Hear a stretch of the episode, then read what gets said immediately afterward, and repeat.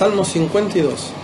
Este salmo tiene un trasfondo histórico muy claro que es cuando David, eh, teniendo hambre y escapando de Saúl, va al sacerdote Ahimelech y le dice que venía una encomendación de Saúl y, eh, el sacerdote le da los panes de la propiciación. Y no solamente eso, sino que también después que David le pide, también con otro engaño, y le da la espada de Saúl. Y dice allí el pasaje que eh, estaba en aquel lugar, estaba eh, Doeg, que era un siervo de Saúl. Y la historia cuenta que en tiempos posteriores, eh, en un momento, Saúl le dice a sus siervos que aquel que lo ayude para capturar a David le iba a dar tierras, viñas, lo iba a ser jefe de militares. Eso está en Samuel, 1 Samuel 22. Y es ahí donde Doeg, contando parte de la verdad y parte mentira, eh, le dice a, Saúl, le dice que eh, David le había pedido a Emelec y que Emelec había orado por él, y que Emelec le había dado la espada, y que, que David iba a luchar y, tratar de matar a David, cosas que eran exageradamente mentirosas, en busca de beneficios económicos. Eso es el contexto que está en el Salmo. Entonces cuando el Salmo comienza dice, ¿por qué te jactas de la maldad, oh poderoso?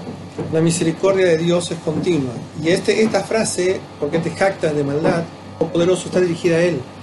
Que quizá después Doeg eh, comentó lo que él había obtenido a través de una mentira. Y, él, y David le dice, ¿por qué te enorgulleces? Porque eh, la frase siguiente, la misericordia de Dios es continua, está diciendo que no le puede hacer nada a David porque la misericordia de Dios lo iba a proteger y lo iba a acompañar porque como Dios es eterno, su misericordia obviamente es eterna, y lo iba a estar acompañando a pesar de todo lo que eh, Doeg hiciera, ¿no? Eh, y aparte es interesante, ¿no? Porque es un, poderoso temporal, Doeg, ¿sí? Que se jacta de algo, y del otro lado está el eterno, poderoso Dios, que obviamente su actitud es de misericordia, todo lo contrario.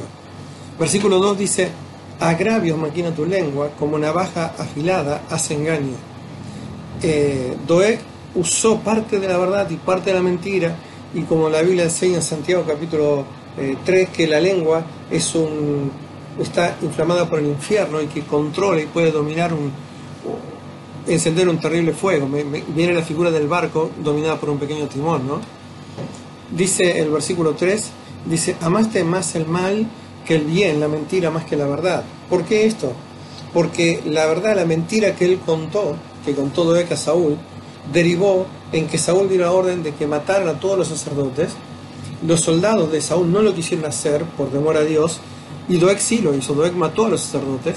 Dice la Biblia que mató 85 en un día. Y no solamente eso, sino que después fue con todo eh, un ejército y mató a todos los que vivían en aquel pueblo que era el pueblo de Nob. ¿sí? Eh, por eso este pasaje dice, amaste más el mal que el bien. O sea, no solamente era una mentira, sino que la mentira llevó a ser una gran maldad. Has amado toda suerte de palabras perniciosas. Y esto es interesante porque el concepto que está aquí es que era el deseo del corazón de él. Es lo que dice Juan capítulo 3, que la condenación era que la luz vino al mundo, pero los hombres amaron, amaron más las tinieblas que la luz. Es el amor hacia lo malo. ¿Sí? Versículo 5. Esta actitud que él cree que le obtuvo beneficios importantes, como todo mentiroso, como todo engañador que vive en este mundo, que cree que todo, que todo está bien, que, que no hay problema con las condiciones que juegue, el versículo 5 cambia todo esto y dice, por tanto, Dios te destruirá para siempre.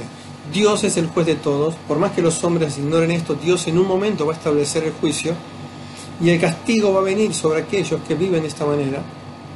Y si usted observa las, las frases, dice, te asolará, te arrancará de tu morada. La figura es que de una carpa lo va a levantar y sacar del territorio en el que está.